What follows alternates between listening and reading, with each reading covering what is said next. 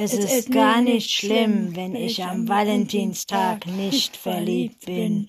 Schließlich bin ich am toten Sonntag auch nicht tot.